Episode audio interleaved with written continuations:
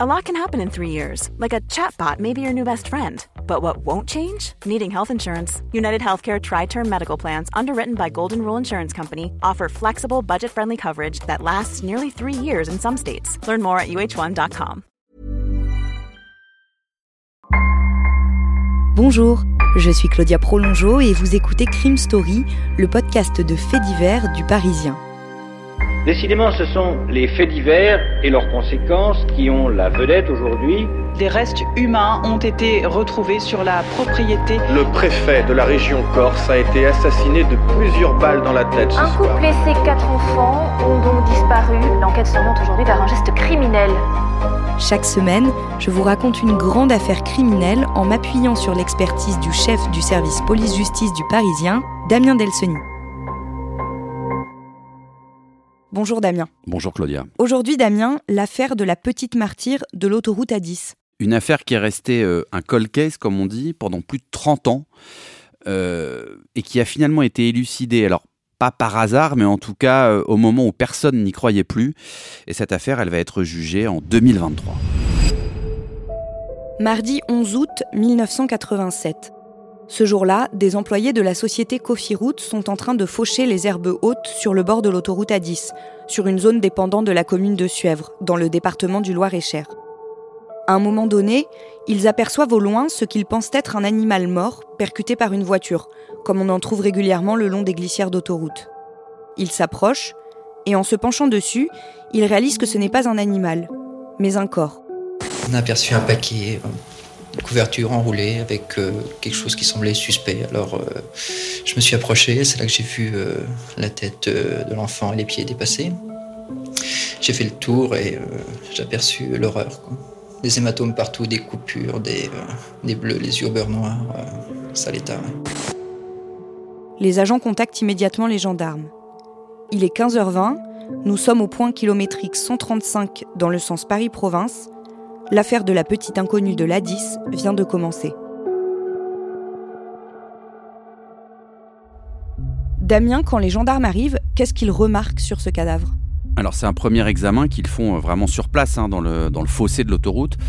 Ils se rendent compte que ce corps, c'est celui d'une petite fille. Euh, le visage qui dépasse euh, de la couverture, il est, il tuméfié, c'est-à-dire que c'est quelqu'un qui a pris des coups, beaucoup de coups. Il voit qu'elle est vêtue d'une petite robe de chambre à carreaux rouge et bleu. Elle a aussi une, culotte avec une, tache de sang. Il note tout de suite la tache de sang au niveau de la, la fesse droite. Et puis ils vont en découvrir une autre sous son maillot de corps. L'autopsie révèle des éléments glaçants. Oui, en fait, ce premier examen, il va durer à peu près une heure là sur le bord de l'autoroute. Et puis après, les gendarmes vont décider évidemment de, pratiquer la levée du corps et de l'emmener à l'institut médico-légal pour une autopsie. Et là, le médecin légiste va effectivement dresser un compte-rendu à la fois euh, glaçant et puis surtout très volumineux parce qu'il y a énormément de choses à dire. Le corps, il mesure à peu près 95 cm. Elle pèse à peine 20 kg, cette petite fille. On estime, en tout cas le légiste, lui dit, elle a entre 3 et 5 ans.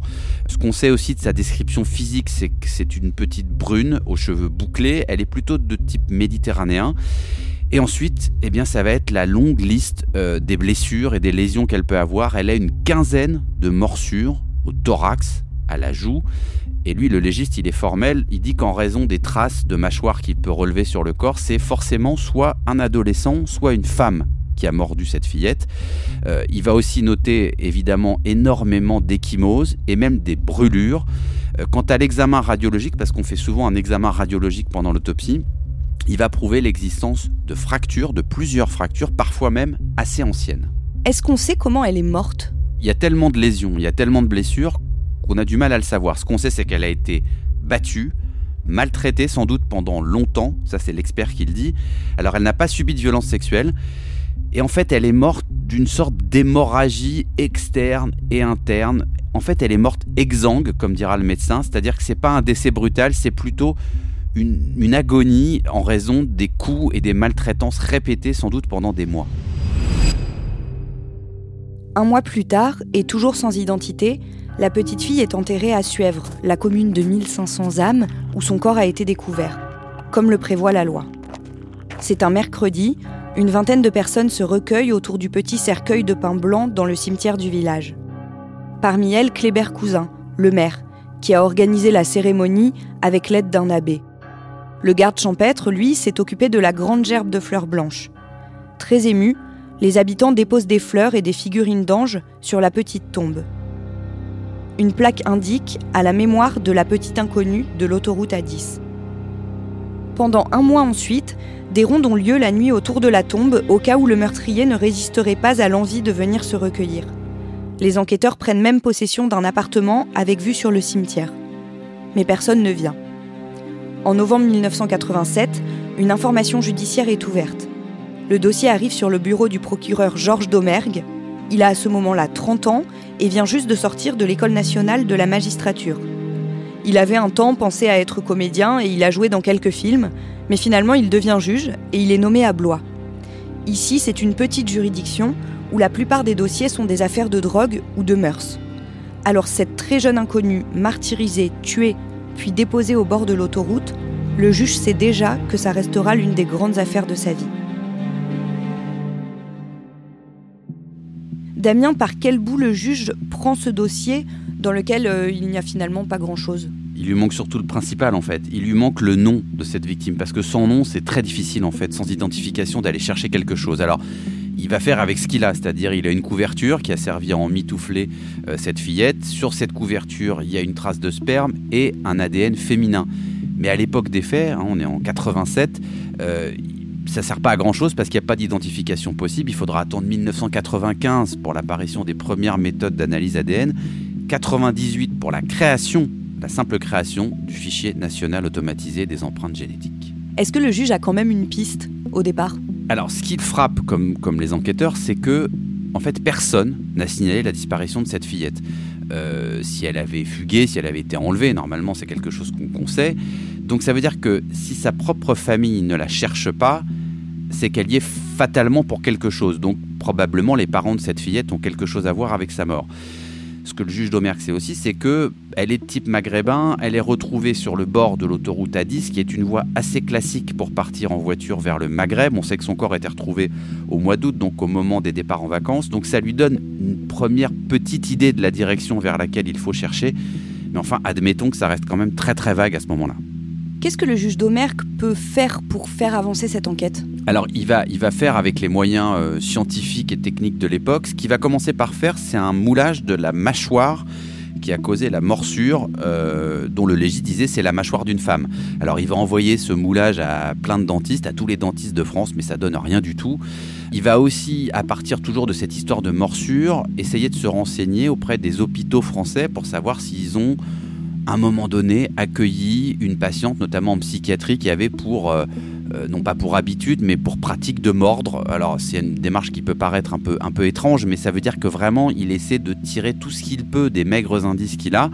Mais bon, il y a le secret médical et euh, ces recherches-là auprès des hôpitaux, elles ne vont strictement rien donner. Et en cherchant du côté des écoles, on peut trouver quelque chose? Ben, C'est-à-dire que cette fillette, on sait grosso modo qu'elle a entre 3 et 5 ans, elle a pu être scolarisée effectivement avant de, avant de disparaître, donc le juge se dit bah, je vais faire le tour des écoles françaises et puis je vais regarder avec les fichiers, rectorat par rectorat, s'il manque pas un enfant euh, qui n'était pas là à la rentrée de septembre, etc. Donc il va, il va essayer de, faire ces recherches-là. Il va même solliciter le directeur de cabinet de Lionel Jospin, qui à l'époque est ministre de l'Éducation nationale.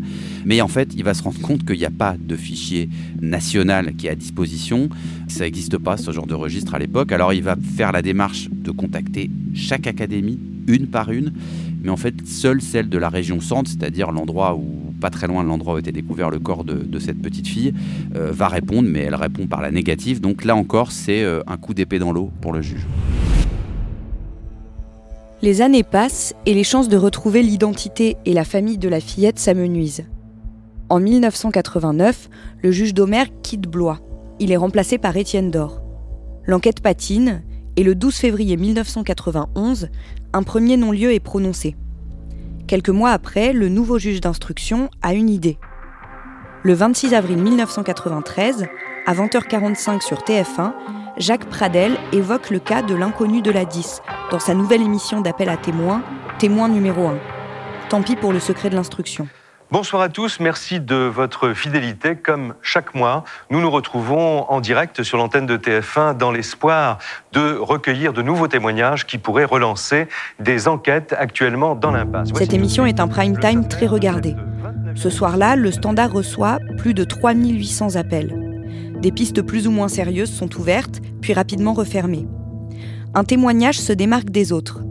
Un homme affirme avoir assisté au moment qui semble être celui du dépôt du corps. Il évoque une voiture claire, de type break, c'est-à-dire avec un grand coffre, arrêtée sur la bande d'arrêt d'urgence. Mais ses souvenirs ne vont pas plus loin. Damien, est-ce que d'autres pistes apparaissent à ce moment-là?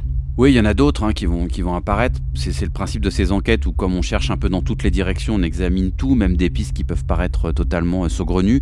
Alors, il y en a une qui va faire suite à la découverte du corps d'une femme qui a été retrouvée criblée de balles au bord d'une autre autoroute du Loir-et-Cher, un peu dans le même secteur. Alors, on imagine un moment, les enquêteurs se disent peut-être, ça peut être celui de la mer, donc ils vont, ils vont faire des vérifications, mais ça colle pas. Puis il y a aussi un lot de photographies qui est retrouvé, alors des photographies un peu porno, un peu sadiques, qui est retrouvé à quelques kilomètres de l'endroit où a été découvert le corps de la fillette. Donc là encore, ils vont faire des recherches, mais tout ça ne donne strictement rien. Les appels à témoins dépassent euh, les frontières françaises? Oui, les photos, elles vont être, euh, elles vont être publiées par des grands journaux au Maroc, en Algérie, en Tunisie, toujours parce que on a cette hypothèse que cette petite fille, elle peut euh, venir ou ses parents peuvent être originaires de, ces pays-là, mais encore une fois, ça ne donne rien. Alors en décembre 1995, euh, pour ne pas euh, pour ne pas lâcher cette affaire, pour ne pas abandonner le dossier, on va exhumer le corps de, de cette fillette afin d'y pratiquer une nouvelle autopsie. Alors on a toujours l'espoir de découvrir avec l'évolution des techniques des choses nouvelles qu'on aurait pu, manquer en, 1987. Mais ce nouvel examen, il va pas apporter grand chose, même rien de nouveau. Il va seulement confirmer qu'il euh, y a eu beaucoup de violence, celle qui avait été constatée lors de la, première autopsie. Donc le 28 août 1997, on est euh, une dizaine, dix ans après les faits, eh ben, un second non-lieu est prononcé. En 1987, on avait retrouvé le corps de cette fillette, mutilée, portant des traces de morsures humaines, à quelques kilomètres de là, au bord de l'autoroute A10. Les enquêteurs n'ont jamais pu établir son identité. La justice a décidé de refermer le dossier par un non-lieu prononcé cet été. À l'époque, devant la tombe de l'enfant, le procureur avait juré de tout mettre en œuvre pour trouver le nom de la victime et celui de ses bourreaux. Il y a trois ans, un nouveau procureur lançait un second appel à témoins sans plus de résultats. Pendant toutes ces années, Damien, les enquêteurs se battent pour éviter que le dossier ne soit classé. Oui, parce que euh, en matière d'enquête criminelle, euh, il y a un moment où si on ne fait plus d'actes, si on ne fait plus de recherches, il y a un délai qui se met en route et si on ne fait rien pendant un certain nombre d'années, ben, ça, rend le crime prescrit, c'est-à-dire qu'on ne peut plus le poursuivre. Donc les gendarmes, ils veulent à tout prix éviter ça. Donc ils vont continuer pendant toutes ces années à, faire des actes, à faire des recherches pour nourrir un peu le dossier, même si ces, ces actes et ces recherches, ils ne donnent pas grand-chose, mais c'est le seul moyen qu'ils ont pour repousser ce délai. Euh, et s'il y a bien une chose en plus dont ils sont... Euh, à peu près convaincus depuis le début de leur enquête, c'est que ce qu'ils doivent trouver, c'est la famille de cette petite fille. Une fois qu'ils auront trouvé la famille, ils auront sans doute résolu 95 ou 100% de l'énigme. En 2007, grâce aux évolutions dans la recherche ADN, on peut procéder à de nouvelles analyses. À partir de prélèvements sur ses vêtements, on identifie le profil génétique de la fillette et on en distingue deux autres. Ce sont ceux de ses parents.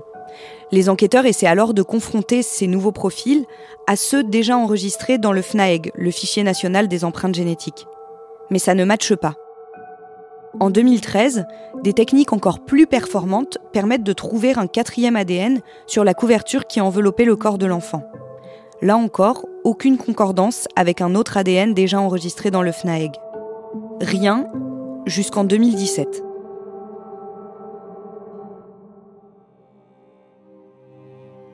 Vous venez d'écouter l'épisode 1 de Crime Story consacré à l'affaire de la petite inconnue de l'autoroute A10. Suite et fin de ce podcast dans l'épisode 2, déjà disponible sur toutes les plateformes.